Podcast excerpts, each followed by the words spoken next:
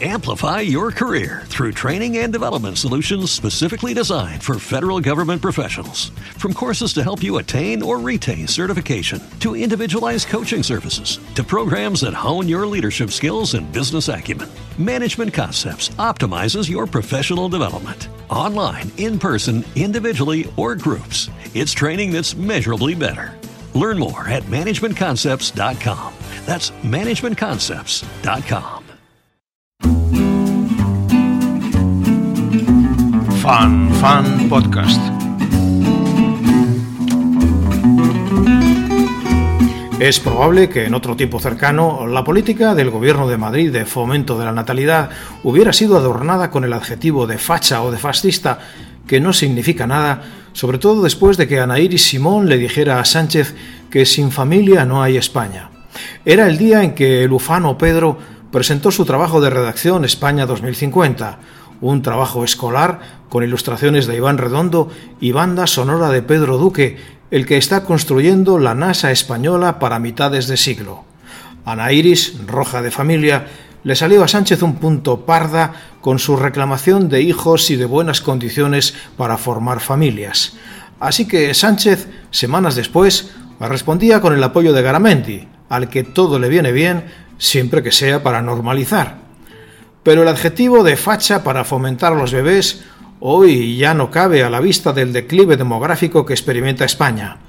En 2020 hemos llegado al mínimo de hijos por mujer, 1,2, un suelo que hace época y que nos plantea un futuro próximo de ruina económica, soledad e irrelevancia internacional. Sí, las naciones en el concierto internacional son básicamente su demografía, y una España menguante en población lo es en todos los terrenos. Sin hijos no podremos tener ni socialistas. Y eso en España sería un drama, una anomalía histórica que no podremos soportar. En la redacción escolar de Pedro se nos decía que esto no era problema.